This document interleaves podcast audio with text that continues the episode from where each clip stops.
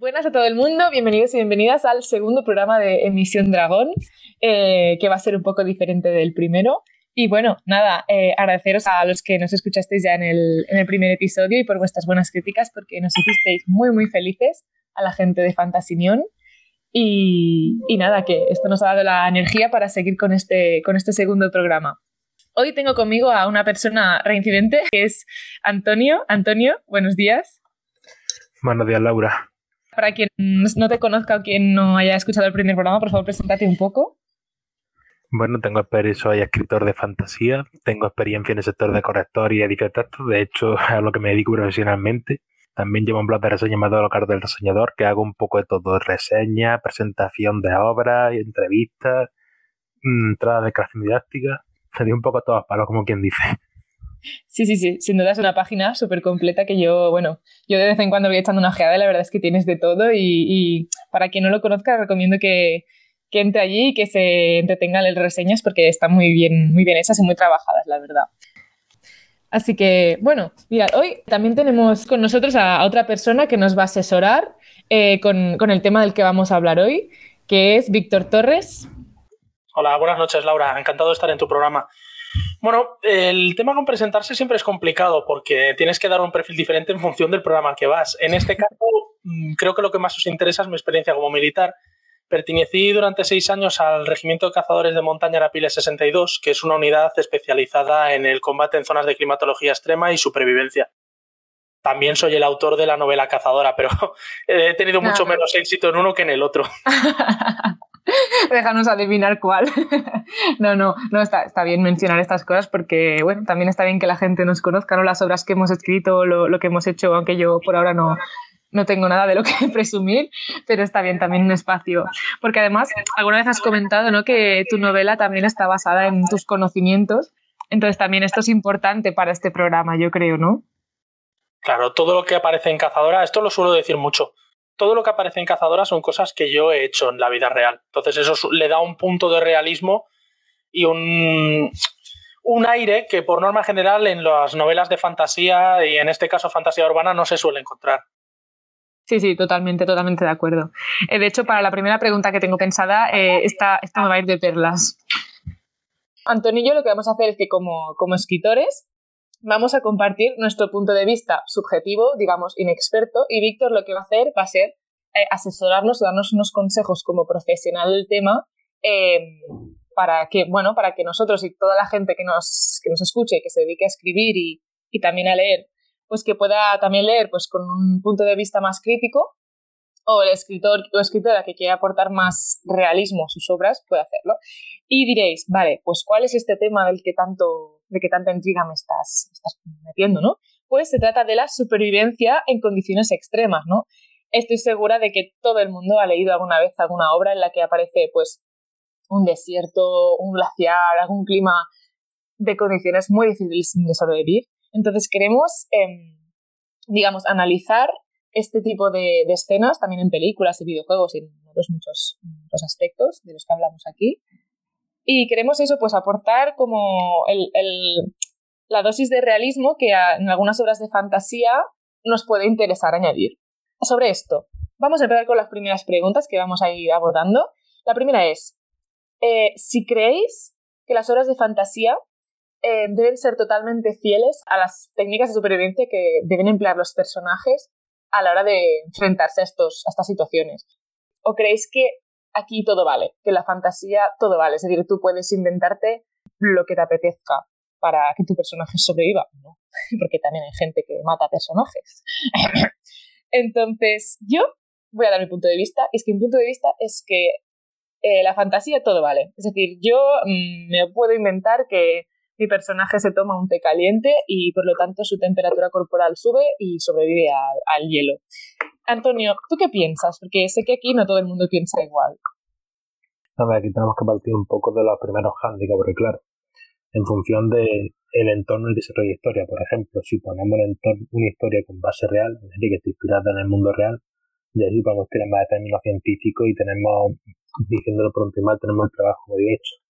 Pero claro, ya si te está hablando de temática fantasía, ahí tenemos que entrar ya en temática de world building, que básicamente en función del entorno que ya hemos hecho, si hay condiciones que no existen normalmente, si hay parajes más fríos pero condicionados por un factor externo, a fin de cuentas eso, por lo que, vamos, como yo lo veo es si está en base real, tirar de términos científicos y si es fantasía, tirar de la imaginación del propio autor.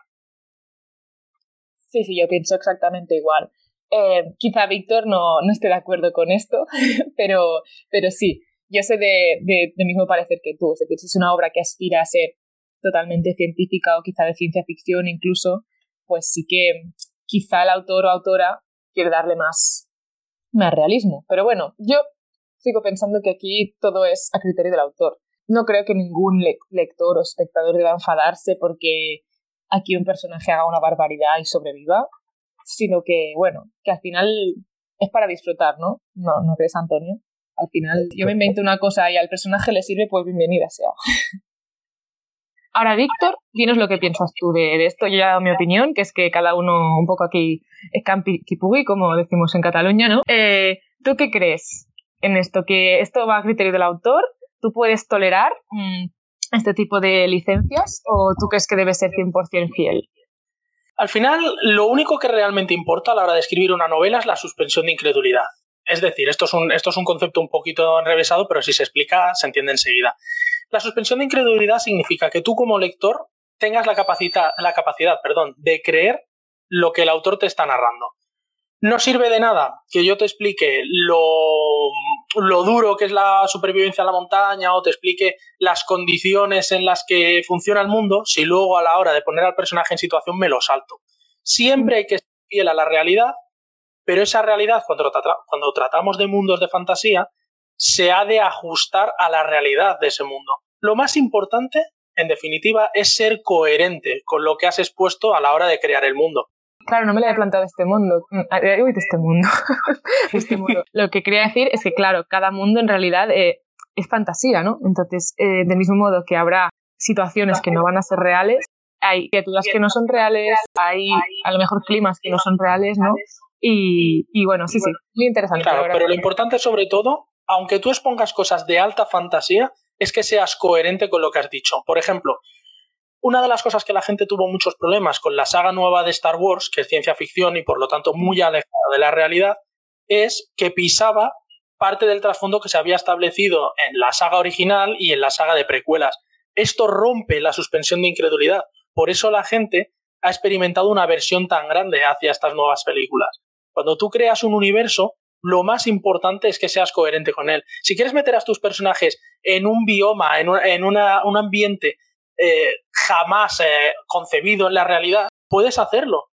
Pero cuando escribas ese nuevo ambiente, tienes que ser consecuente a la hora de que tus personajes se muevan por él. Sí, sí, sí. Sí, sí, toda razón. De hecho, sí, sí, muy de acuerdo contigo, la verdad.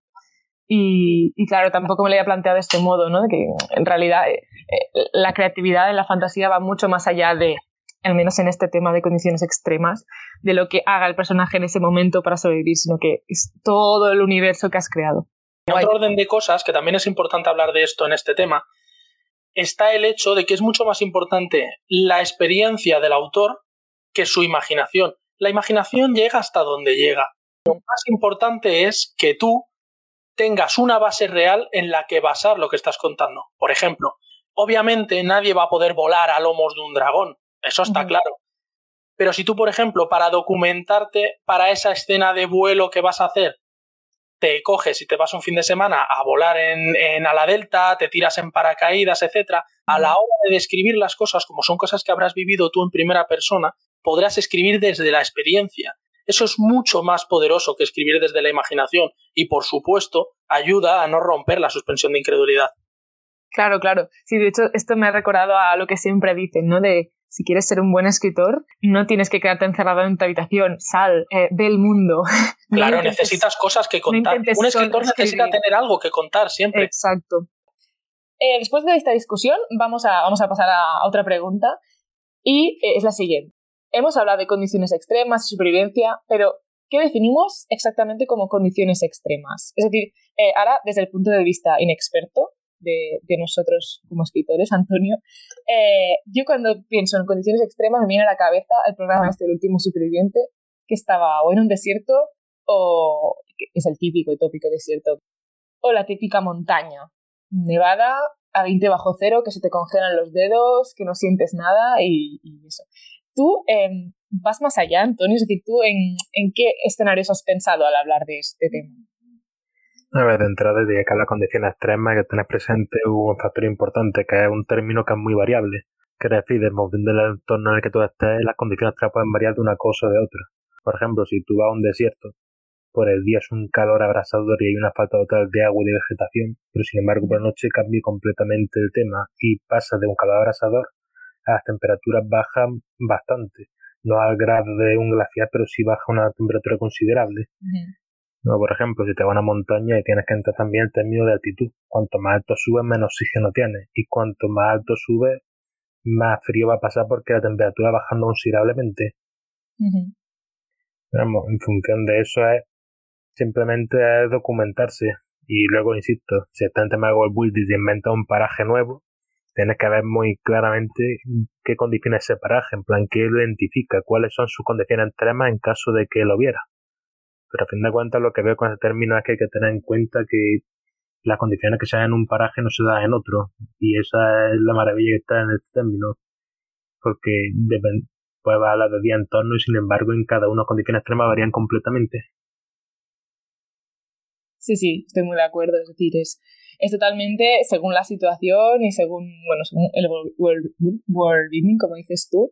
Y, y nada, quizá también en, el tópico de ciencia ficción, una ciudad abandonada que ha sido destruida, inhabitada, quizá también podría ser un ambiente de condiciones extremas, ¿no? Porque al final te tienes que buscar la vida.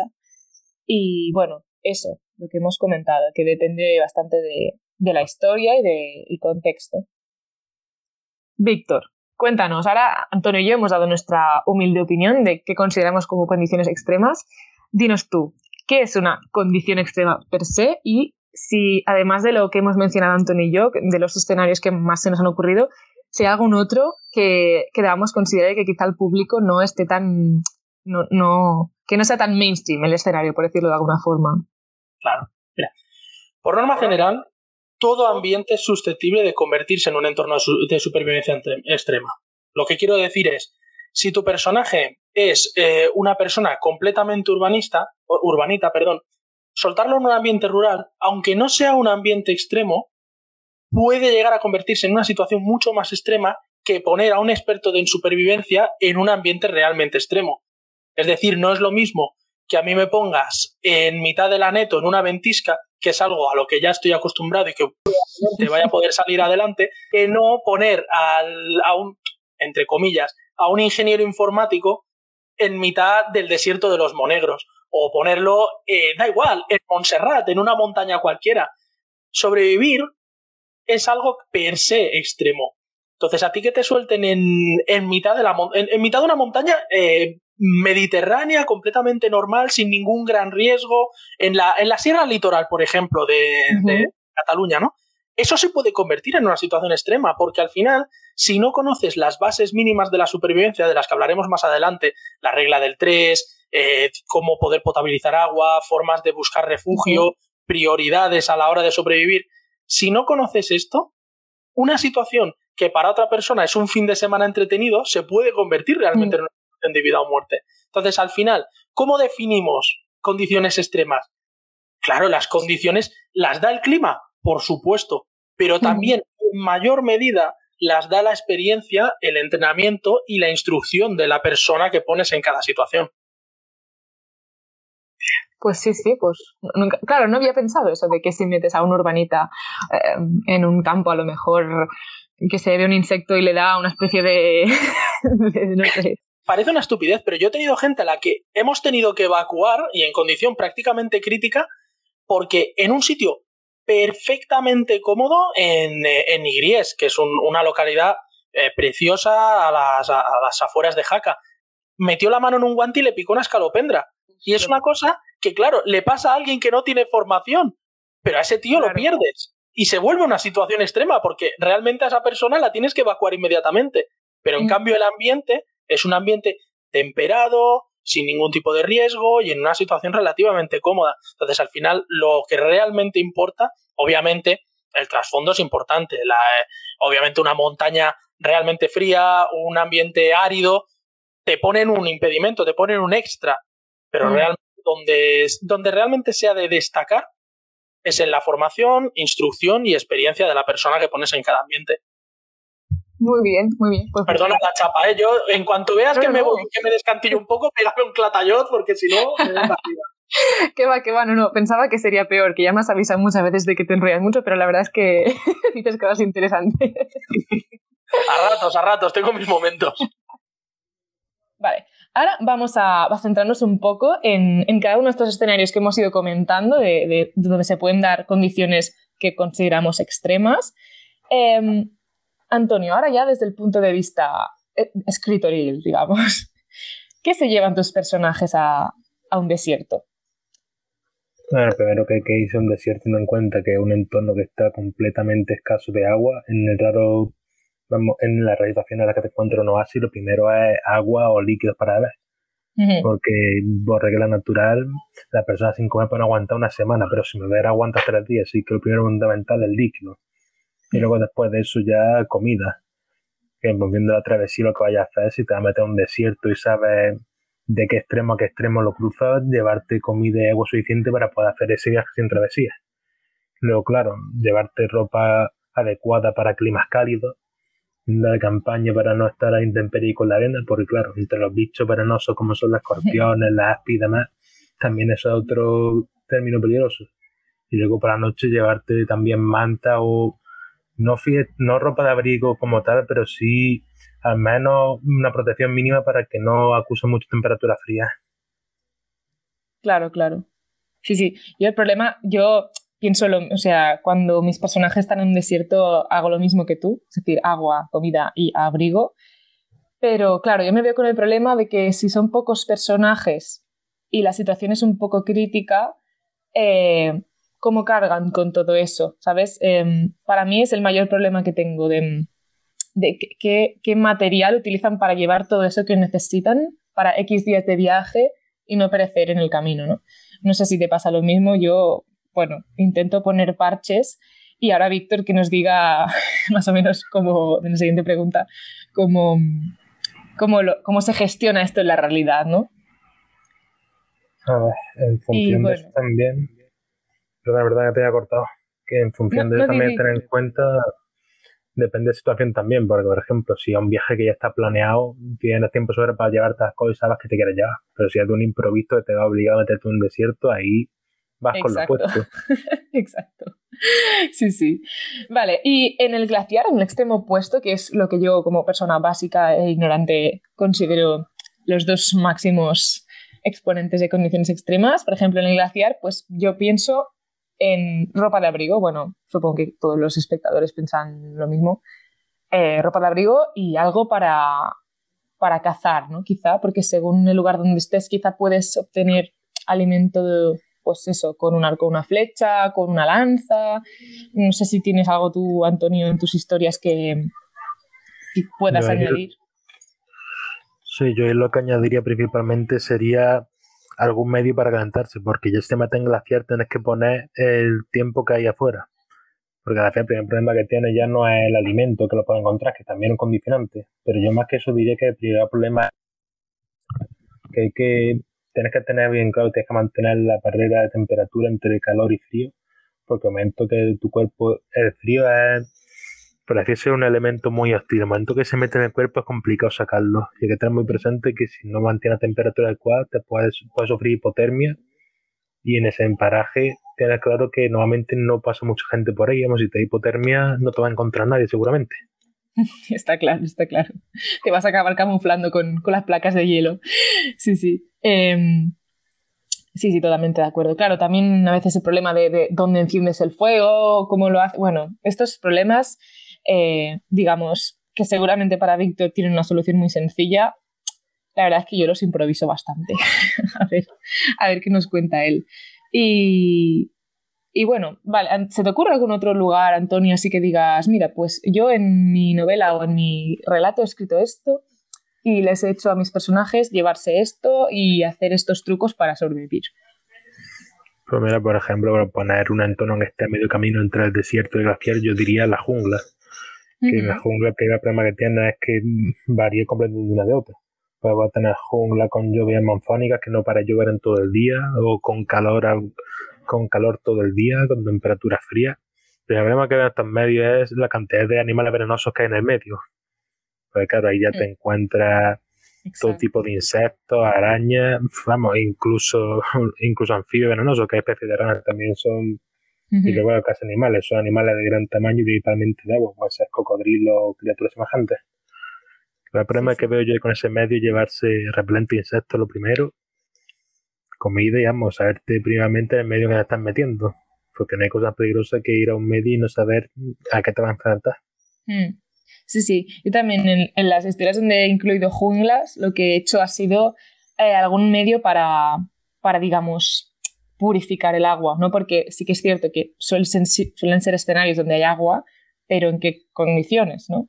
Y, y eso quizá hay gente que mm, he leído algún, alguna obra en la que no han tenido en cuenta eso y bueno, pues quizás sería una cosa a considerar. Ahora a ver qué, qué opina Víctor del, tema, que bueno, que más que él no sabe nadie, en, esta, en este podcast.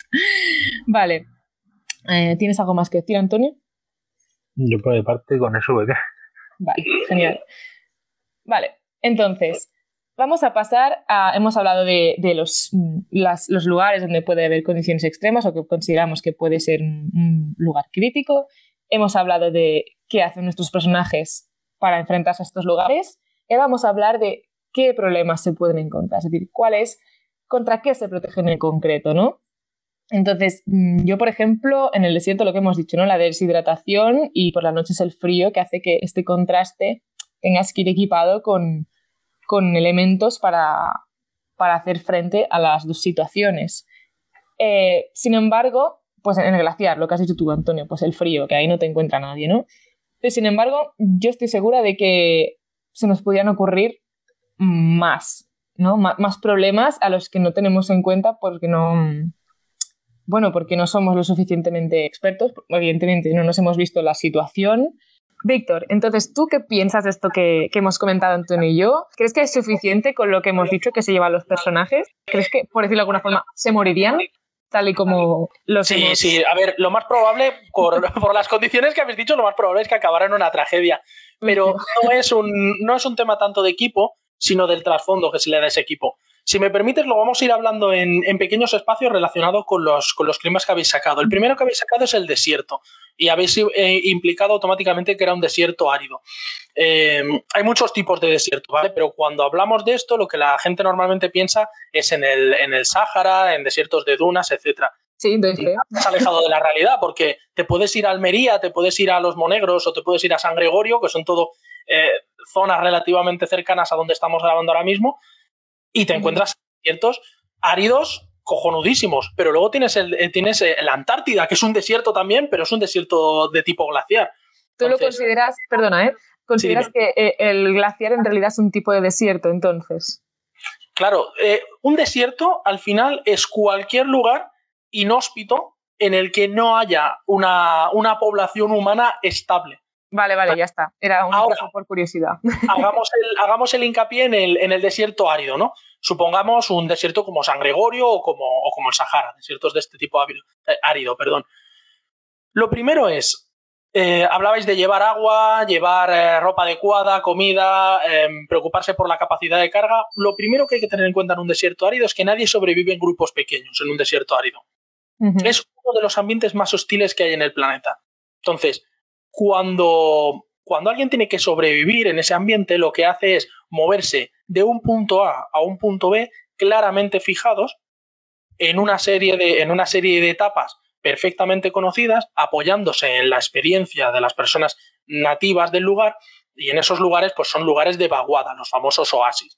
Entonces, para poder hacer estas, estas travesías, se hacen grupos relativamente grandes. Porque un grupo pequeño no tiene ni la capacidad de carga ni la capacidad de improvisación que podría llegar a necesitarse en caso de que surgiera cualquier imprevisto. Entonces, ¿cargar agua es importante? Sí, pero no tanto como se podría llegar a creer. porque no puedes cargar agua para toda la travesía, tienes que cargar agua justa para las etapas que vas a realizar.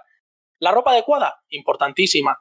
En, el caso de los desiertos áridos, lo mejor que puedes hacer es cubrirte completamente con ropas finas que permitan la entrada de, la entrada de aire, como un, por ejemplo, un beduino. La imagen del beduino, en cuanto la nombramos, aparece en la mente. Y sobre todo, había una cosa que dijo Antonio, mucho abrigo para la noche. Vale, la noche es fría, pero es que tú te vas a mover principalmente por la noche. Te vas a mover en las últimas horas de sol y, y las primeras horas del anochecer. Ostras porque son las horas más temperadas, las horas en las que uno se puede mover con mayor facilidad. Y además tienes eh, los puntos de ruta que te marcan las estrellas, puedes utilizar eh, la, astronomía para guiarte. De esta forma, te ahorras problemas gravísimos que surgen en, en, climas áridos, como son los golpes de calor, la deshidratación, las insolaciones, etc. Un golpe de calor es un tío muerto. Un golpe de calor en un ambiente árido e inhóspito, como es un desierto, es un hombre muerto, no hay salvación. Cuando a una persona le da un golpe de calor, lo que significa es que su cuerpo se ha abandonado al, calor. La temperatura, la, temperatura sube a una velocidad pasmosa y esa persona es prácticamente insalvable. Entonces, lo mejor que se puede hacer es hacer los trayectos eh, al abrigo de la noche. Obviamente, llevar una buena ropa de equipo. Esto lo hablaremos, el tema de, el, tema de la ropa de abrigo lo hablaremos en la fase invernal, en la fase de glaciar, ¿vale? Pero es muy importante tener en cuenta la teoría de las tres capas, que la comentaremos más tarde a la hora de abrigarse. Y por supuesto, el tema de agua, comida, equipo, etcétera, sí, pero en función de las etapas que se vayan a realizar en la travesía. Hostia, qué interesante. Te iba escuchando y pensaba, error, error, error. Bueno, a ver, es en uno de mis manuscritos eh, hay una parte en la que dos personas cruzan un desierto. bueno, no, dos personas sin la preparación adecuada son dos cadáveres. Todo, todo mal, todo mal. Absoluto, o sea, no hay, no hay eh. ninguna posibilidad de supervivencia. Dos sin preparación, recordemos siempre, sin preparación. Preparados, una persona puede hacer una etapa, de una, etapa desértica o una ruta desértica la puede hacer una persona sola. Mira el París-Dakar, por ejemplo. Ahora se hacen vehículos y tal, pero ¿se podría llegar a hacer en, en solitario tal? Se podría llegar a hacer. Pero claro, tienes que contar con un gran conocimiento de la zona, mm. saber exactamente las etapas, no desviarte ni un milímetro, tener la suerte de que no te pase nada. Por norma general, una persona moviéndose sola por cualquier ambiente del mundo es un cadáver. Por eso, en el ejército, la unidad mínima indivisible es el binomio y en, las unidades de montaña se mueven en patrullas, grupos de tres personas. Vale. Qué interesante, Jojo. Muy bien. Vale. La chapa. no, no, no. ¿Qué, va? Sí, sí, me parece súper fascinante. Sigue con el glaciar. A ver, a ver, tengo curiosidad también. Pasamos a los ambientes fríos. Eh, Laura, tú comentabas la ropa de abrigo y métodos de caza, mientras que Antonio eh, hablaba de que era imprescindible la forma de calentarse. Vale. Obviamente la ropa de abrigo es un, es un, lo que dicen los ingleses, es un must, ¿no? Una cosa que se debe hacer obligatoriamente. Pero es mucho más importante dominar la teoría de las tres capas que no llevar mucha ropa de abrigo. Me explico. Cuando tú te abrigas para hacer una travesía en montaña, tienes que tener en cuenta que todo el abrigo que lleves se reduce en realidad a tres capas de ropa. Estas son la primera capa, la más pegada al cuerpo, que tiene que ser ropa con capacidad de transpirar, es decir, eh, tejidos sintéticos, tejidos... Em, te iba a decir licra, pero la licra no es exactamente el tipo de tejido que estás buscando. Esas camisetas deportivas que tienen una textura como de, como de cuadraditos, eso es lo óptimo. Ha de ser ropa además que tiene que ir pegada al cuerpo pero sin constreñirlo, es decir, sin evitar que los vasos sean, sin conseguir que los vasos sanguíneos se vean apretados por la ropa, pero sin ir holgado, porque si la dejas holgada, el calor se escapa. Esta sería la primera capa, y es la capa que va pegada al cuerpo. Después viene la capa de abrigo, por ejemplo, un forro polar o un primalog. ¿vale? Primalog es un tipo, de, un tipo de prenda especialmente diseñada para abrigar.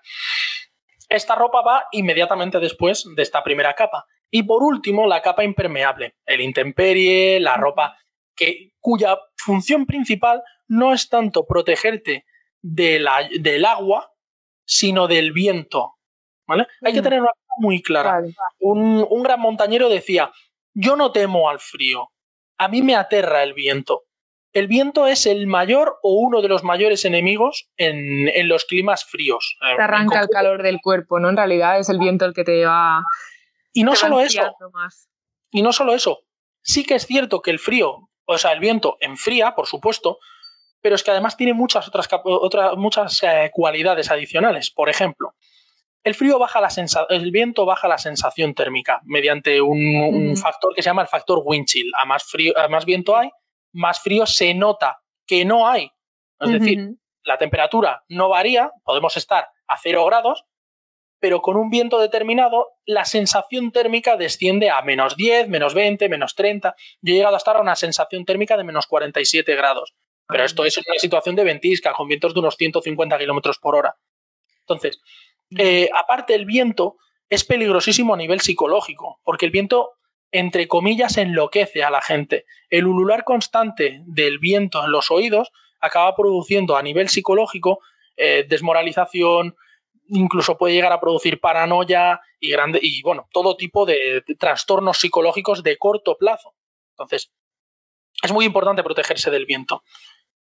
¿Qué, característica adicional tiene la teoría de las tres capas? Que estas tres capas se tienen que ir alternando en función de la actividad que se realice. Por ejemplo, si yo voy a realizar una actividad física, es decir, me voy a mover, voy a cavar un refugio, voy a eh, intentar eh, resguardarme del frío mediante una construcción, tengo que retirar la capa de abrigo y quedarme exclusivamente con la primera capa y la capa eh, cortaviento en este, en este caso.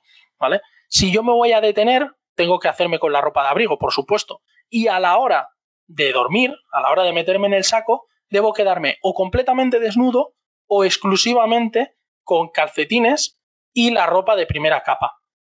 ¿Y eso por qué? Me llama la atención esto, esto último que has dicho. ¿No puedes dormir con, con la ropa puesta? Si duermes con la ropa puesta, tu cuerpo trata de generar más calor para calentar todo lo que tienes pegado al cuerpo. Entonces, como trata de generar más calor, consume más calorías y se enfría. Enseguida empiezas a entrar en, una fase, eh, claro, consumes todas las calorías que has, que has em, absorbido, ¿no? Comido, y entonces empiezas a tener frío. Por eso, lo importante es dentro del saco de dormir estar con la mínima cantidad de ropa posible. Y aquí ya entramos en un mundo fascinante que es cómo acampar en la nieve desde trucos como coger los calcetines y meterlos debajo de los sobacos para secarlos, a meter papel de periódico dentro de las botas, el equipo ha de venir siempre metido dentro de, bueno, entre el saco y la funda del saco, hay muchísimas cosas. Eh, esto, sinceramente, la supervivencia en, ambientes fríos daría para un podcast de horas. Porque es, muy, es muy interesante. O sea, ya con las cuatro tonterías que has dicho, yo ya estoy flipando. o sea, luego hay, que tener en cuenta muchas otras cosas. Porque tienes que, por ejemplo, la gente tiende a subestimar la deshidratación en la nieve. Parece una estupidez porque está rodeado de agua. Pero es que la nieve deshidrata. Exacto. Si tú coges nieve, la derrites y te la bebes, te deshidratas. Porque no tiene minerales, ¿no? Entonces, Efectivamente. No es que no tenga minerales. Como los minerales pesan más que, pesan más que el agua, quedan siempre en la parte de abajo, la parte más cercana al suelo. Entonces tú cuando coges nieve siempre vas a estar cogiendo nieve de la parte superior y pocas veces vas a conseguir la suficiente cantidad de minerales como para que tu cuerpo se restablezca. Es más, como la nieve no tiene sales propias, lo que hace es buscar sales dentro de tu cuerpo y deshidratarte desde dentro. Es como si bebieras sal. Sí, sí. Igual que te dicen, no bebáis agua destilada a no ser que tengáis problemas de riñón, porque solo para la gente que tiene que mirar exceso de sales, ¿no? Porque al final, si no, pues y además hay, otra cosa que es que dicen, estos son ya mm, pequeñas supersticiones, pero dicen que comer nieve enloquece, igual que beber agua de mar, que supongo que estará relacionado con el tema que hablábamos de las sales. Otra cosa que tener en cuenta en la nieve, elementos para poder hacerte un refugio. Una pala de nieve, imprescindible, eh, un pequeño serrucho, un, techo vivac, un techo impermeable. Todo esto es imprescindible para la nieve tengamos en cuenta una cosa. Si te he dicho que el desierto es uno de los ambientes más hostiles del mundo, los climas fríos o gélidos son sin duda los más, los más hostiles contra la, contra la raza humana. La, cosa está clara. En los desiertos vive gente, aunque sea de forma nómada. Hay muy poca gente viviendo en la Antártida. Y la gente que vive allí se acerca, hace el trabajo que tenga que hacer, cazar focas o lo que sea, y vuelve a climas más, eh, más, beneficiosos, ¿no? Más suaves. Sí, sí. Jolín, qué interesante. Te una buena chapa aquí también. No, no, no. Eh, no, no, de verdad que, estoy flipando. O sea, muy guay, muy guay. Muy guay, muy interesante. Sí, sí. Y Sobre lo de cazar, por cierto, que es algo que dijiste, lo, acabo de leer. Eh, perdón. Eh, cazar, en nieve es muy complicado. Cazar en mm. nieve es muy, muy complicado. La mayoría de, la mayoría de animales que viven en ambientes eh, glaciares son expertos en camuflaje, tienen una gran capacidad para esconderse bajo tierra. Entonces, lo mejor que puedes hacer en ambientes de este tipo es traer tu propia comida de casa. Eh, mm. Videos instantáneos, eh, comida deshidratada, cosa que pese muy poco, pero que con un pequeño aporte de agua dé un gran aporte calórico. Mm. Los hidratos de carbono los, los hierves con muy poquita agua y dan un gran aporte. Te dan mucha energía. Y sobre todo, esto es importantísimo, cenar caliente. Si vas a ir a un ambiente frío, siempre cena caliente. Desayuna frío, come poco y cena mucho y caliente. Eso te va a dar la vida en la nieve. Y mucha gente lo olvida, se abandona, llega cansada a la tienda de campaña, ah, me como un trozo de fuet. Y pasan la noche del loro, pasan la noche tiritando helados de frío. Jolín, jolín, qué interesante. Y una preguntita. claro, como estamos hablando más de fantasía y tal, esto que has dicho último de mm, traerte tu propia comida, claro, supongo que en la época en la que muchas novelas de fantasía están ambientadas no hay estos recursos de, pues tengo mi bolsita con proteínas o con, con fuego caliente. Entonces, em, se me ha ocurrido mientras hablabas, eh, ¿crees que poner trampas para, por ejemplo, roedores o, mm, es viable para, para alimentarse? o lazos para para ungulados, o, perdón, para ciervos o cosas así.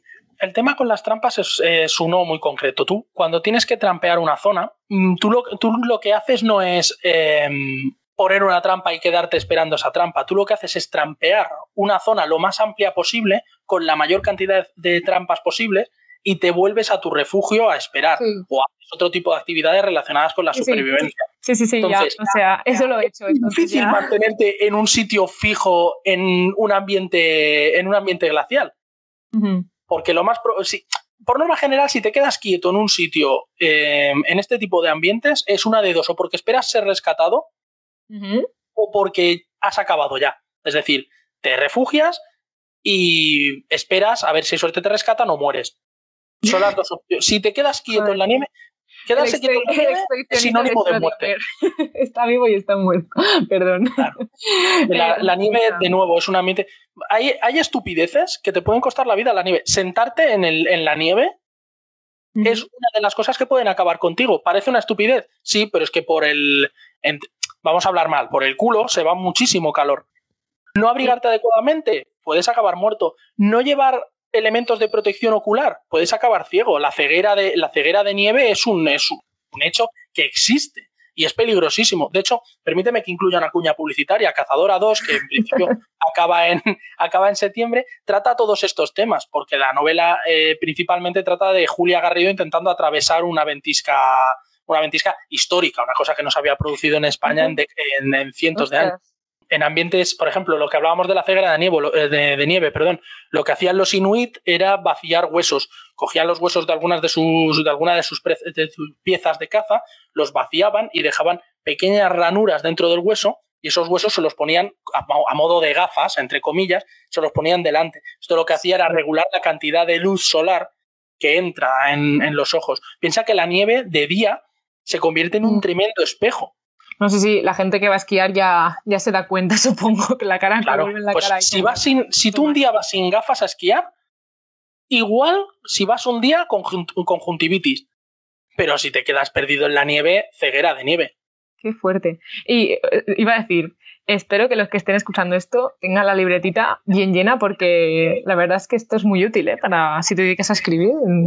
Yo lo dejo. el, tema, el tema este de la montaña. Piensa una cosa el, regimiento se llama Cazadores de Montaña, o sea, la mayor parte de eh, maniobras y, temas relacionados con la supervivencia los hice en, montañas heladas. Sí, sí, ya me he imaginado que esta era tu especialidad porque se nota que...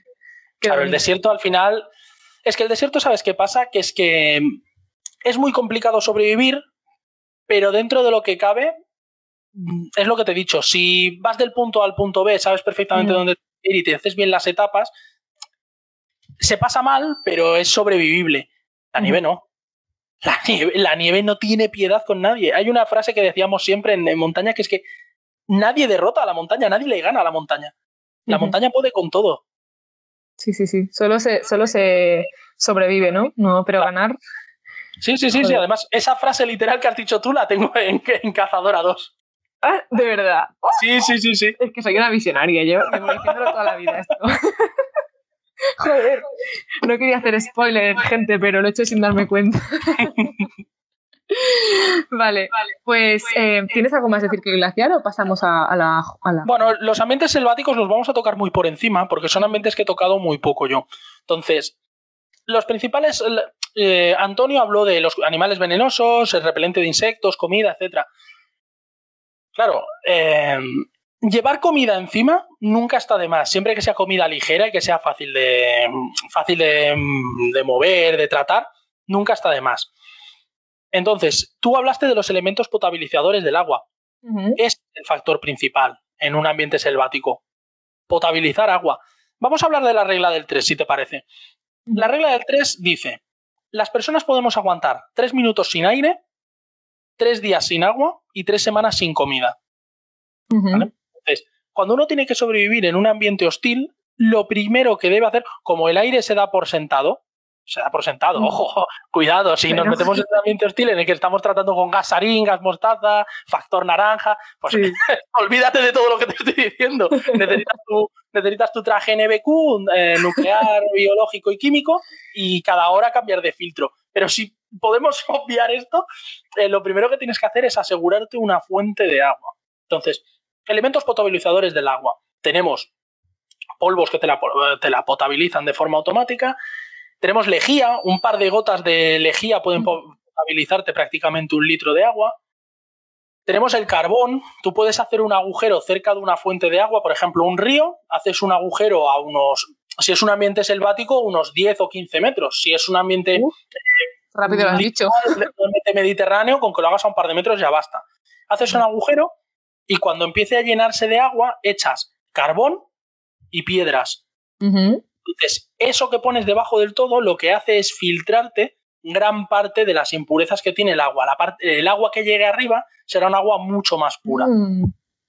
Vale, vale, curioso. Y luego hay una cosa que es un poco escabrosa de tratar, pero también es importante saberlo. Tanto en ambientes selváticos, perdón, tanto en ambientes selváticos como en el mar, quedarte, a ver, quedarte tirado en el mar es sinónimo de muerte. O sea, si para cualquiera que le interese el tema de la supervivencia en alta mar, mm, Diario de un náufrago de Gabriel García Márquez, impresionante. Es un, es un, libro que hay que leer. Bueno, todo lo que hace Gabriel García, García, Gabriel García Márquez es para leer, ¿no? Pero hidratación en ambientes selváticos, en los que se da por supuesto que hay agua, pero no es potable, y eh, obviamente en el mar. Eh, hidratación por vía rectal, ¿vale? Sé que suena raro, es escabroso, lo decía don Camilo José Cela, ¿no? La capacidad que yo tengo de absorber una palangana de litro y medio de agua por vía anal, ¿no? Pues es una estupidez, pero te puede salvar la vida. Eh, hidratarte por vía rectal, es decir, por, por el ano, es una forma de hidratarte sin sucumbir a muchas de las enfermedades que transmite el agua no potable, porque la flora intestinal tiene la capacidad de destruir eh, prácticamente la íntegra totalidad de la... Qué interesante. Nunca lo había pensado, la verdad es que es, muy buena esa, porque, bueno, sí, sí. Luego tienes las, las, flipaditas, ¿no? Hay, una, hay unas cañas que fabrican ahora que son unos, son unos tubos que tienen una serie de elementos eh, químicos dentro que al, al sorber el agua, pues pasa por ese tubo y la potabiliza. ¿Vale? Pero esto ya estamos hablando de que vas bien preparado Sí, sí, sí, claro, claro. Cosas que tener en cuenta en ambientes selváticos. Mm, nunca bajar andando de un tronco. Si ves un árbol tirado en el suelo y tienes que pasar por encima, salta encima y de encima al otro lado. No por debajo. No bajes lentamente, ni te sientes en el tronco para bajar, ni nada. ¿Por qué? Porque debajo de los árboles caídos, por norma general, habitan alimañas de todo tipo. Cuchillo, ¿no? Vale. Tienes que mirar mucho el tipo de. Si este árbol que ha ido del que hablábamos ahora, golpéalo varias veces para comprobar que no es un árbol que se a hundir cuando lo pises, porque puede ser que esté completamente hueco por dentro. En general, este tipo de cosas que lo que van a hacer em, es evitarte un encontronazo con las, las formas de vida mm, regionales. Casos más específicos, ¿no? Es que en esta, en esta selva, ¿no? Por ejemplo, si nos vamos a la India, ¿no? En estas zonas selváticas que hay depredadores como por ejemplo el tigre, tal, no sé qué. Si te fijas, los, los eh, guías de elefantes, ¿no? En, en, la India suelen llevar máscaras, pero máscaras colocadas al revés, máscaras puestas en la nuca. ¿Por qué? Mm. La mayoría de depredadores, de grandes depredadores, no atacan a sus presas de frente sino que lo hacen por la espalda. Los tigres muy rara vez atacan a los a, la gente que va, que, va por la India porque utilizan este método. Creen que siempre hay alguien mirándolos y entonces no atacan. Como las mariposas que tienen ahí en las alas ojillos dibujados. Qué bueno. Claro, son elementos para. Yo siempre lo digo, perdona, ¿eh? aprendemos más de la naturaleza de lo que nos pensamos y, y bueno. Sí, son formas de disuadir a los, a los, diferentes, a los diferentes enemigos, entre comillas, que hay en la, en la naturaleza. Ahora, también te digo una cosa. La gente, esto ya es un pequeño inciso que te hago, es que el otro día hablaba con mis hijas de esto. La gente tiende, no el tigre, no el león, no la pantera, no los lobos, tal. Mira, lo peor que te puedes encontrar en una montaña o en un, ambiente eh, alejado de la, de la civilización, lo peor que te puedes encontrar es una jauría de perros. Es la peor alimaña yo soy un gran amante de los perros, ¿eh? O sea, yo si tengo que elegir entre perros y personas lo tengo muy claro. Pero es probablemente lo peor que te puedes encontrar en una montaña. El perro no le tiene miedo al hombre, está acostumbrado a formas de caza muy parecidas a las del ser humano, es decir, acoso y derribo, agotamiento, hostigación. Son cosas bueno, es que no te lo puedes ni imaginar hasta que lo más parecido que te puedes encontrar a, un, a una jauría de perros cazando son los delfines. Los delfines cazan de una forma muy parecida a los perros. Sí, sí, o sea, en, el fondo también es el, efecto de ir en equipo, ¿no? Que es mucho más potente que un tigre solo, a lo mejor. Bueno, claro, no, y aparte hasta qué punto. Por ejemplo, los, no, no, eh, puedes estar segura que si enfrentaras una jauría de perros a un tigre, el tigre no tiene nada que rascar, ¿eh? claro, claro. Es más, eh, tú piensas una cosa, para cazar osos que es el, bicho más fuerte que te puedes encontrar en el Pirineo, mm. la gente utilizaba perros. Hombre, sí, sí, se siguen utilizando. Una jauría de cinco perros te matan a un oso. y sin ningún problema, además, ¿eh? igual, igual pierdes un par de perros. Pero es que no tiene nada que rascar el oso, por norma general huye. Y otra cosa mm. que has de tener en cuenta, eh, la gente, el lobo, el lobo en Asturias, el yobo, el yobo. Sí, sí, sí. El lobo vive aterrado del ser humano a un perro le da igual, el perro está acostumbrado al ser humano. Eso también me daría a mí para hablar un podcast entero. Pues mira, nos juntamos otro día, que a mí, este tema me gusta mucho. Vale, vale, no tiene mucho que ver con literatura, pero, pero sí. Bueno, ¿cómo que no, caray? Esto forma parte, todo, al final si te paras a pensarlo, todo forma parte de, todo forma parte de la literatura. Todo se puede utilizar, por lo que hablábamos antes, que las experiencias personales de cada uno es lo que realmente dan lugar a un, a un libro a más experiencias tengas, a más cosas hayas vivido y a más cosas eh, quieras vivir, más fácil te será escribir un libro interesante. El que seguro que no escribe nada interesante es el tío que se pasa todo el puto día sentado en su casa hablando de lo bien que va a escribir y de los métodos fantásticos que tiene de, escribir, de literatura. Sí, Ese es el que te saca un buen libro tú exprimes lo, que vives, ¿no? Y lo, digamos, lo filtras de una manera que es lo solo tú sabes hacer porque para algo, para algo escribes. Claro, y lo vuelcas, ¿no? En el, en, el relato que haces. Sí, sí, está claro. Qué filosofía, qué filosofía, por favor. Bueno, bueno, tenemos nuestros momentos también. sí. A todo esto yo siempre lo digo, que yo no soy escritor, yo soy un tío que escribe por afición. La diferencia entre un escritor y un tipo que escribe por afición es la que hay entre un fontanero y un tío que cambia un grifo en su casa. Bueno, yo ahí no estoy tan de acuerdo. No estoy tan de acuerdo. Otro, otro podcast. Otro podcast. sí, sí. Vale, eh, ¿algo más que decir de, la jungla o quieres que pasemos a, otra pregunta? Yo creo, que te he pegado, yo creo que te he pegado una chapa bastante considerable. Yo, me, sabe, me sabe hasta mal. Pasemos a otra pregunta y si me he dejado algo siempre estamos a tiempo de volver. Vale, perfecto. Me parece bien. Entonces, Antonio, eh, ¿qué fuentes utilizas tú para documentarte sobre estos escenarios de los que hemos hablado, sobre estos problemas que hemos hablado? Es decir, ¿alguna página en especial, algún, alguna fuente, alguna persona a la que recurras para, informarte como escritor? Ahora, para, para mirarme, estudiar sobre todo un medio, por ejemplo, irme a, alguna página especializada en ese clima y estudiar las clases animales que hay, el clima, las dificultades, los medios, la temperatura. Pero luego, pues, aquí, por ejemplo, una cosa que muy útil ahora mismo con la televisión y con internet es que si tú quieres estudiar un tema concreto, no tienes más que buscarlo y en este caso, como es el entorno, te puedes mirar un documental y ya después me divierto con el entorno. Pues si documental serie, yo un poco de los reality, no digo, por ejemplo, como hay algunos que sí son fieles a la verdad, pero otros los pongo más en juicio. Sí que yo tiraría de páginas, páginas que hablan estrictamente de ese medio en el que quiero ambientar historia y luego de documentales inspirados en ese punto concreto. Sí, sí, me de acuerdo. Además, también yo creo que ya como personas que consumimos contenido pues de género fantástico, de bueno, contenido en general, de libros, videojuegos, series y tal, ya más o menos tienes una idea, ¿no? De lo que, cómo tienes que ambientar, porque lo has visto tantas veces que supongo que aquí todo el mundo se le ocurre más o menos cómo ambientaría una, escena en, un lugar de estos. Eh, sí, y yo hago lo mismo que tú, es decir, yo tiro de, internet, quizá peco de ese recurso, porque también es cierto que, yo creo que te encuentras de todo ahí y barbaridades, pero bueno, eh, yo como escritora, humildemente, tiro de, ese recurso que tengo. También una cosa que se me acaba de ocurrir ahora que no he de cuenta es que el factor tiempo también es muy importante. Porque, por ejemplo, no mismo inspira una historia, un viaje en el desierto, ahora mismo la actualidad, que ponerla, por ejemplo, en el siglo XVI, que había menos medios y había menos información. También, también eso es un factor importante, por ejemplo. Tú ahora mismo haces una expedición a Amazonas y tienes vacunas y tienes muchos medios. Pero si te das, por ejemplo, el siglo XVIII, que era la época de las colonizaciones, dices, aquí es que no había, no había tantos medios.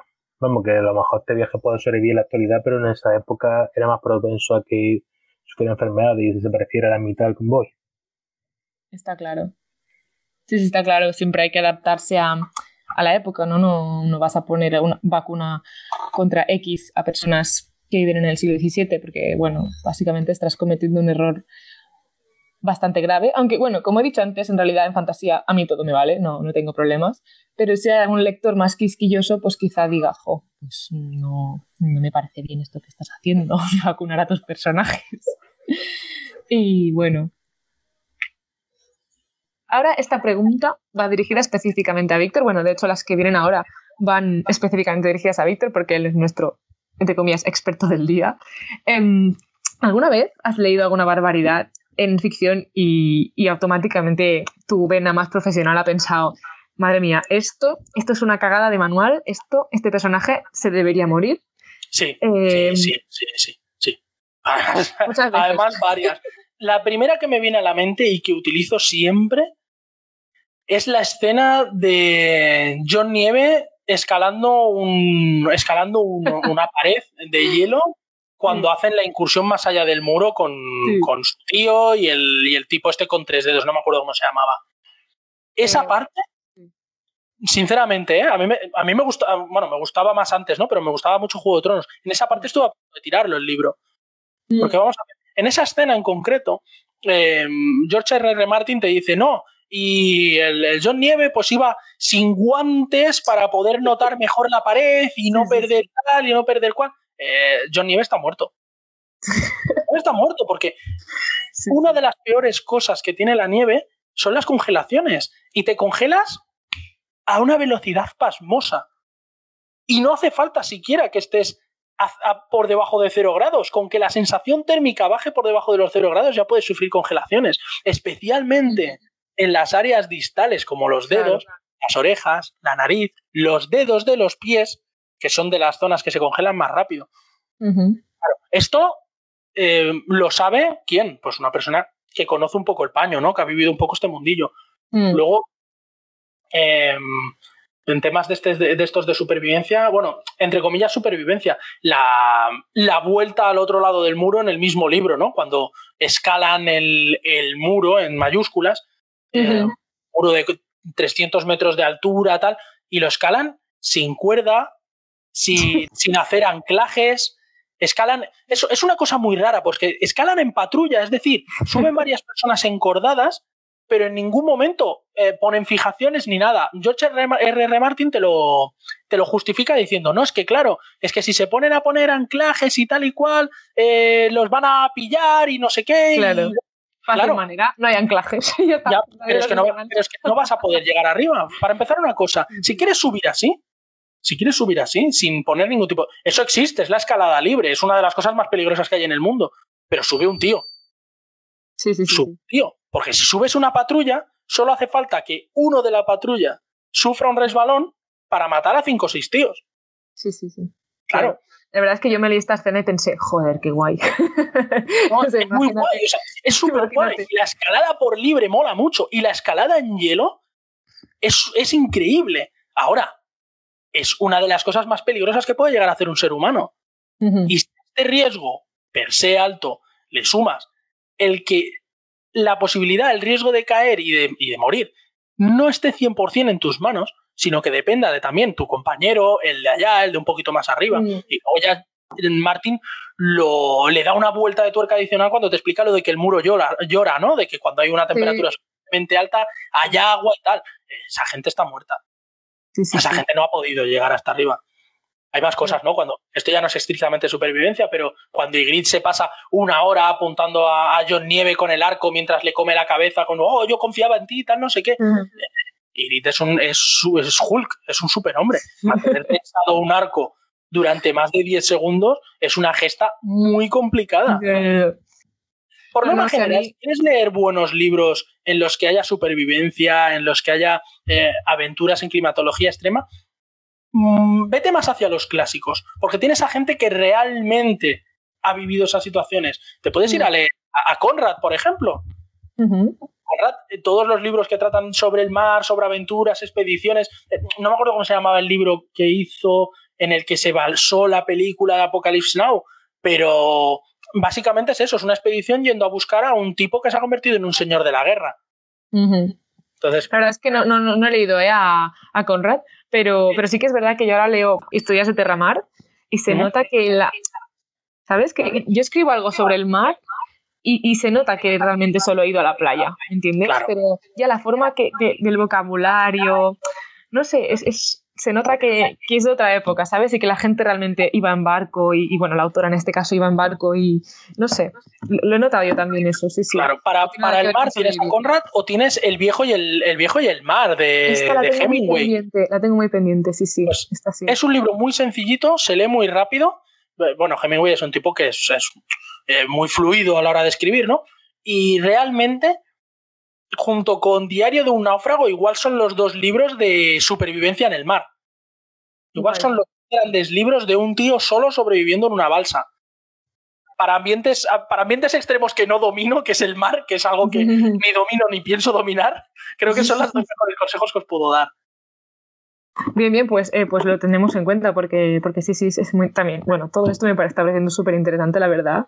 Pues luego, hablaremos, ¿no? De fuentes de documentación, ¿o me equivoco? Sí, sí, sí, luego hay una pregunta sobre esto, efectivamente. Así que ya podrás también espallarte todo lo que quieras. Eh, Como sigamos así, el podcast va a durar dos horas, ¿eh? Bueno, bueno, pues que la gente se tome un té entre medio y luego siga. es broma. Eh, que cada uno, pues que para el podcast cuando, cuando le considere, pero a mí se me está haciendo ameno, la verdad. Eh, ¿Quieres que pasemos a, mí también, a ¿eh? lo estoy disfrutando mucho. me alegro. ¿Quieres que pasemos a la siguiente pregunta que tengo preparada para ti? Sí, yo creo que ya con los ejemplos que he puesto ya hay más de fe de sobra. Perfecto. ¿Qué opinas del programa del último superviviente? Es algo ya, por curiosidad mía, que quería preguntártelo, porque a mí me encantaba este programa y siempre recuerdo la escena de el tío duerme en un cadáver de camello en el desierto. Bueno. Y eso no sé hasta qué punto. a, ver, puedes decir? Con el, con el, programa del último superviviente, con el programa de Bear Grylls, pasa muy parecido que con el programa de, de César Millán, ¿no? De los adiestradores de perros. Sí, que es minuta barbaridad, por favor. Si alguien tiene perro, que no se crea el macho alfa. Claro, es que César Millán, de hecho. Mi intervención profesional. Claro, es que César Millán en realidad era peluquero canino. Lo que pasa es que como es un tipo con buena planta, es un tipo atractivo, carismático y tal, y trabajaba en, Hollywood pelando a los perros de las famosas, eh, mm. pues acabaron ofreciéndole un puesto, ¿no? Para hacer el programa. Esto me lo, Me lo contó un, amigo mío que era adiestrador profesional. Es, intrusión profesional con todas las letras. Con, este amigo, por cierto, ahora se gana la vida mm, con su perro buscando fragmentos de meteorito en el desierto de Atacama. Entrenó a su perro para buscar fragmentos de meteorito. Una, pasada. Pero con Bear pasa lo mismo. Es un tipo que sin duda tiene buena formación, porque claro, este tipo estuvo en los SAS, estuvo, que es una, unidad de élite dentro, de, dentro del, ejército británico, ¿no? Pero británico o estadounidense, no es británico este tipo. Ahora, no, británico, ahora, no sé si está en los si estuvo en los SAS, está claro que estuvo en el ejército británico. tanto monta, son ingleses. Eh, lo que te quiero decir es que el tipo sin duda tiene conocimientos. Lo que pasa es que se debe al programa y el programa es un espectáculo. Tienes que dar juego, tienes que hacer cosas. Lo de beber su propia orina, que es un se ha convertido ya prácticamente en un meme, ¿no? Lo de la, de la orina de, de, Claro, mm, hay muchas otras formas de hidratarte más allá de beber tu orina. Pero eh, las cosas de comer, ¿no? No voy a comerme este insecto porque no sé qué, porque no sé cuántos tal. Sí, pero hay muchas otras formas de, mantenerte alimentado sin tener que hacer estos espectáculos. Entonces, claro, mm. al final no deja de ser un reality show. Este tío cuando va a hacer su programa va con una, plantilla entera de cámaras, equipo de sonido, tal. Entonces, mm. como valor didáctico, escaso. Como valor de entretenimiento, muchísimo. Es un programa muy entretenido. A mí me gusta mucho. pero porque a mí, yo reconozco que a mí también me gusta el mal cine, por ejemplo. O sea, no, en eso no, necesita ser un programa de calidad para que yo lo disfrute. En este caso, como valor didáctico, prácticamente nulo. Vale, vale. Es decir, no, chicos y chicas y personas que nos estén escuchando, no hagáis como yo, no os baséis en este programa, si queréis. Hay cosas buenas, se pueden sacar buenas ideas, ¿eh? Por norma general, cuando hace refugios, este tío los hace con bastante cabeza. El tema de los refugios sí que lo lleva bastante bien porque el hecho de construir algo per se ya es impresionante. Entonces eh, ya tiene ese factor de que va a llamar la atención. En cambio, sí que es verdad que, por ejemplo, buscar una adecuada hidratación a efectos visuales es muy aburrido. Eh, buscar formas de mm, obtener aportes calóricos a efectos visuales es aburridísimo. Entonces tienes que dar un poco de espectáculo. Pero construir algo eh, llama la atención, es entretenido, gusta de ver. Entonces, esa parte quizás es la más útil del programa. Vale, vale, vale, genial. Pues, pues lo tendremos en cuenta entonces. En cualquier caso, para hacer cadáver refugio, flipé yo ese día, dije, no me lo puedo creer. Bueno, es una forma de mantener el calor, pero también has de tener en cuenta una cosa, que ese calor se va a ir de una forma relativamente rápida mm. y luego vas a estar empapado. Claro. Y además empapado de algo que atrae a las alimañas del campo. Oh, Dios mío. Claro, entonces, ¿puede, ¿puede servirte para enmascarar tu olor? Sí, pero realmente lo estás enmascarando con algo que va a atraer a carroñeros, que va a atraer, al tipo de criatura que quieres alejar de ti. Que llega el coyote y, va buscando plata y encontró oro al final. Claro, entonces, mm, un, pequeño punto que te quería hacer para el tema del refugio cuesta muy poco, si vas a poder prepararte el equipo para, sobrevivir, cuesta muy poco y ocupa muy poco espacio llevar los cuatro elementos necesarios para hacer un refugio, que son un, poncho impermeable, cuatro piquetas y una esterilla. Ocupa súper poco espacio. Si la esterilla es inflable, además, es prácticamente nada. Cuesta muy poco y el beneficio es muy alto. Pero bueno, si te ves en la situación de tener que hacerte un refugio, háztelo, coño, no, no seas vago. Pero primero, agua. Primero, agua. Sí, sí. Hostia, pues, pues muy guay. Vale, eh, paso a la siguiente pregunta entonces. Adelante. Vale, esto va un poco ligado ya a, esta pregunta y a la anterior. Y es, em, ¿qué le dirías tú a algún escritor, escritora o persona que escribe que quiera profundizar más en este tema? En el tema de la. Ya hemos dicho que el último sobreviviente, refugios y poco más, nos podemos basar. Eh, nos has recomendado dos libros también para, para, el tema de supervivencia en alta mar. Eh, ¿Alguna otra fuente específica que tú recomendarías? Sí, libros de supervivencia en cualquier biblioteca. Todas las bibliotecas a las que vayas van a tener manuales de supervivencia, por norma general de los 70 o los 80, plagados de información imprescindible y muy útil para la supervivencia en montaña que al final es el ambiente de supervivencia al que te vas a enfrentar en la inmensa mayoría de ocasiones. Entonces, los libros de supervivencia son la fase 1. Todo el conocimiento teórico que puedas adquirir antes de meterte en una situación de supervivencia va a ser cosas que van a jugar a tu favor. Entonces, en los libros de supervivencia vas a encontrar primeros auxilios, qué se puede comer en, las, en, los ambientes en los que te vas a mover para la supervivencia, eh, cómo practicar refugios, cómo hidratarte. Hay trucos que jamás te los imaginarías, como poner una bolsa de plástico alrededor de un árbol joven. Y esa bolsa de plástico lo que hace es capturar toda la humedad que suelta el árbol y con eso puedes bebértelo y es completamente sano. Además, muy rico para el cuerpo. Eh, ¿Dónde encontrar aloe vera? Eh, ¿Qué utilizar? ¿Cómo hidratarte con los cactus que se encuentran muchas veces en, ambientes eh, mediterráneos como el nuestro? Son libros de supervivencia, encontrarás en cualquier biblioteca. Si puedes tirar hacia los 80, casi mejor, porque las guías que se hacen de los 2000 en adelante suelen incluir ya cosas como que si tu GPS, que si tu torniquete portátil, que si no sé qué. Entonces, por norma general, los, libros a más antiguos son, entre comillas, no te vayas a buscar un manual de supervivencia del siglo XIV, pero los libros eh, de supervivencia en general, cuanto más antiguos son y más pinta de señor barbudo que vive en la montaña de comerse las crías de jabalí que el mismo caza, mejor. Entonces, esa sería la fase 1, conocimientos teóricos. Ahora, práctica. Lo primero que debes hacer es acercarte a asociaciones de senderismo y asociaciones de supervivencia. Si vives en una ciudad, lo más probable es que en cada barrio encuentres una. Si vives en un pueblo relativamente grande o una ciudad pequeña, encontrarás seguro una asociación de senderismo. Boy Scouts, eh, camperos, campistas, eh, puedes encontrar de todo. Si te acercas a gente, encontrarás décadas de experiencia en el movimiento, en la vida, en la supervivencia en ambientes de montaña. Y eso te va a venir, eso siempre es una buena, una buena base desde la que operar. Y aparte, puedes empezar a moverte con ellos, vas a paseos con ellos, a, etcétera. Entonces, claro, ir de primera persona lo que decíamos también. Por supuesto. Entonces, ya si quieres profundizar más, acércate a la asociación de cazadores de tu, de tu ciudad. En las ciudades es más complicado, pero en los pueblos se sigue viviendo mucho el tema de la caza. Y los cazadores, por mucho que la gente los tenga vistos de muy mala manera, ¿no? Esta gente que se dedica a matar animalitos del bosque, traidores, ¡ah! esta, por norma general, son gente muy respetuosa con el medio ambiente, con una capacidad de, de aclimatación a los diferentes ambientes muy elevada, muchos conocimientos de camuflaje, conocimientos extensísimos sobre la fauna y la flora local. Entonces, esta gente son una fuente, un tesoro de conocimientos. Sí, sí, está claro. Y por último, estamos de acuerdo. dime, perdona.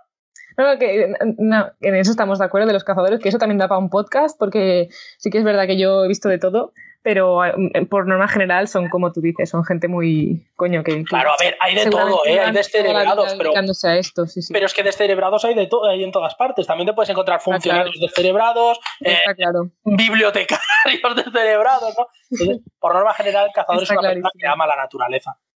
Sí, sí. Y, otra cosa que te iba a decir, lo que has comentado al principio de los libros de los 70, claro, eh, o sea, si eres más o menos científico, piensas, hostia, 70, qué fuente de información tan antigua, pero en realidad esto ya nos viene de la prehistoria, ¿no? Porque si estamos aquí es porque en algún momento alguien descubrió cómo sobrevivir en una montaña y ese conocimiento nunca muere, yo creo, ¿no? La montaña bueno, es que ¿sabes qué pasa? Que las setas venenosas han sido venenosas hace 10 años, 15, 20, 100, 200, siempre han sido... Habrá algunas alteraciones, pero lo, que es, lo que no se debe comer, no se debía comer hace 100 años. Entonces, partiendo de esa base, por norma general, cuanto más te alejes de libros que tienen en cuenta tecnologías que son que, que, pueden fallar, ¿no? Eh, por ejemplo, los GPS. GPS te puede dejar tirado, se queda sin batería, se moja. Eh, un detalle que no he dicho en el, tema de la supervivencia en, ambientes fríos. El frío descarga las baterías y descarga las pilas. Oh, si quieres mantener tu teléfono en funcionamiento, tienes que tenerlo siempre pegado en la primera capa, siempre pegado al cuerpo, para evitarle el frío. buena, buena, buena esa. Sí, lo típico que vas a esquiar y se te apaga el móvil. Sí, sí. Claro, claro, Es que al final todo un poco. al final todo acaba conectado. Claro, es todo, todo, todo. Sobre el tema de la nieve, ya te digo que es un tema fascinante y un tema al que le podríamos dedicar eh, días. es, una cosa que realmente es apasionante. Pues sí, mira, si el público lo considera interesante, eh, podemos dedicar otro programa especial si quieres. Ya sabes que me tienes aquí para lo que quieras. Ya te lo dije, ya te lo dije el otro día. Esgrima, historia, temas de armas de fuego, bueno, todo lo relacionado con mi trabajo y los ambientes en los que me he movido. Ya sabes que estoy abierto a echarte una mano en lo que sea. Yo de verdad es que encantada, de verdad es que encantadísima. Pues, eh, ¿alguna otra fuente de información que quieras comentar? Sí, la última y ya te dejo tranquila. Veteranos de unidades operativas. Gente que ha servido, sé que queda, sé que queda raro que lo diga yo, pero siempre que podáis, es más común de lo que os imagináis. El, el, tema de que haya gente que ha servido en una unidad operativa en el ejército. Si vas a gente de 40, 40 y largos, habrán hecho la mili y en la mili, si le mm. hicieron una unidad operativa como el grupo de operaciones especiales, etcétera, eh, te van a poder explicar muchas cosas de ese tema y si lo coges ya gente que haya estado en, el servicio cuando el ejército se profesionalizó, vas a tener gente muy bien formada. Ahora, tienes que saber qué unidades son operativas, qué unidades hacen ejercicios de supervivencia, etcétera. No vayas a preguntarle sobre supervivencia a un tío del ejército del aire, a no ser que sea del EZAPAC te van a decir que si eres subnormal. perdona, ¿qué es el Zapac ese? El Zapac son, eh, dentro del ejército del aire, la unidad más operativa. Son la gente que se dedica a, a aerotransportarse, a caer en paracaídas en zonas mm, de riesgo para ah, limpiar y poder preparar zonas de caída, bueno, de eh, aterrizaje de helicópteros, etc. Mm, vale, vale. una amiga, por cierto, que es teniente de, que es teniente de allí y son gente muy, muy, muy dura la única unidad que dentro del ejército del aire. Sí, eso cuando estoy a 5 metros de altura ya me mareo, imagínate si me tengo que subir a... Bueno, el vuelo en helicóptero es divertidísimo. Los, los vuelos en helicóptero, como el, como el piloto tenga el, día, tenga el día rumbero y le dé por hacerte un vuelo táctico, vamos, yo he visto a gente bajarse del helicóptero reptando y vomitar, bueno, de todo. Otro día podemos hablar de eso, ¿no? De los vehículos militares en los libros, que también se suele también se suele mm, hablar mal, ¿no? Y se suele hablar sin conocimiento de causa. ¿De qué? ¿De qué se suele hablar sin conocimiento? De los vehículos militares en general. La gente que te escribe ah. un libro sobre. Eh, bueno, esto lo he visto más de una vez. Gente, no, te escribo un libro sobre guerra. Oye, ¿tú en qué, en qué unidad has servido? No, no, bueno, a ver, es que he visto la vida. y vale, vale, socio, sí, lo que tú, lo que tú digas. Sí, sí. es que de vehículos en general, mm, ni puta idea, con perdón a los oyentes, pero, o sea, no es lo mío. Bueno, es que uno no puede saber de todo. Tú, por lo que me has dicho, tienes una gran experiencia en el tema de los perros. Eso no todo el mundo puede decirlo y podrías llenar horas de conversación al respecto. Sí. Cada uno se ha movido en los ambientes que se ha movido. Exactamente, sí, sí. Por eso está este podcast, ¿no? Para dar voz a, de todo un poco. Vale, vale. ¿Quieres que pasemos a la última pregunta? ¿La última? Lo que, lo que quieras, yo por mí.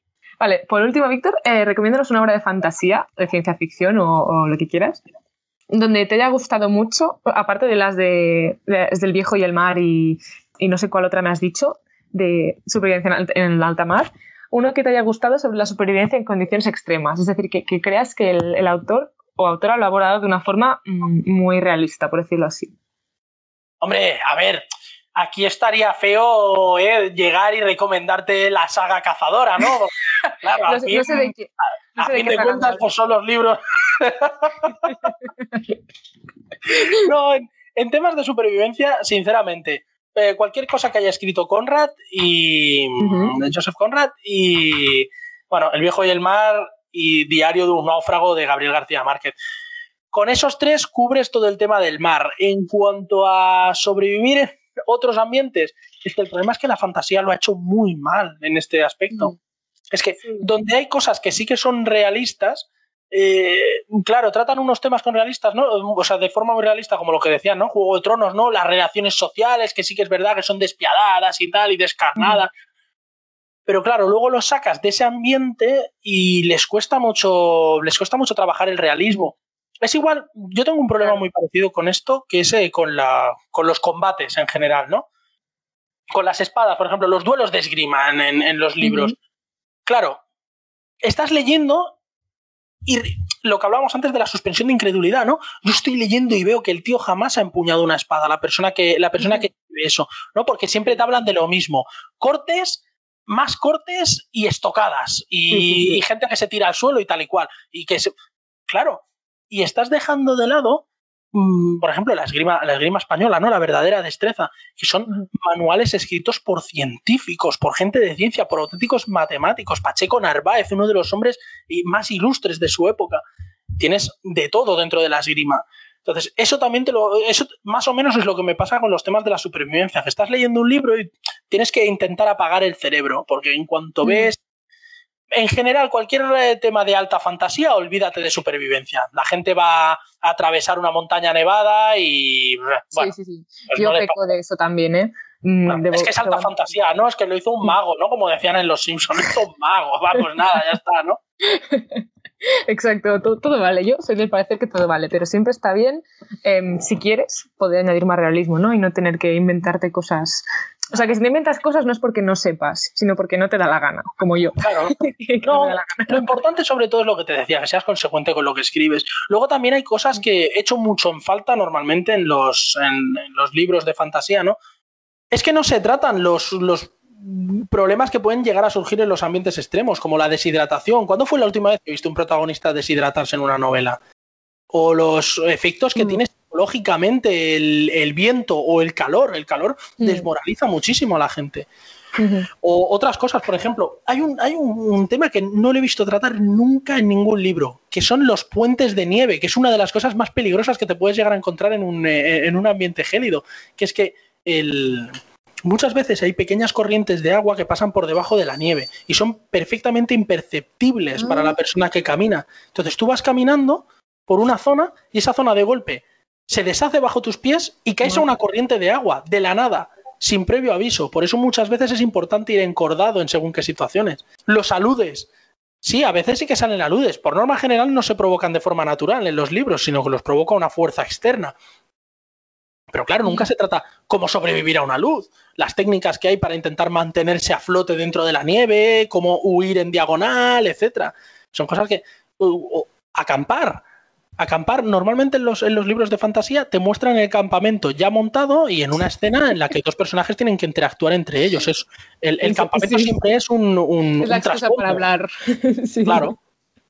Bueno, esto era, esto en los videojuegos es incluso peor, porque el, campamento es el sitio al que vas cuando quieres eh, eh, ligarte a un personaje, ¿no? Como pasaba en los, en los videojuegos esto, ay, ¿cómo se llamaban? El Dragon Dogma, ¿no? No, Dragon Dogma no. Mm, claro, son ese tipo de cosas. Entonces, eh, a mí me pasa lo mismo con, la, con, la, bueno, con la literatura, me pasa lo mismo muchas veces que con el cine, con el cine histórico, con el cine bélico. Entonces, claro, mm, me es muy difícil recomendarte libros en los que se trate la supervivencia en ambientes extremos en la fantasía. Me es muy difícil.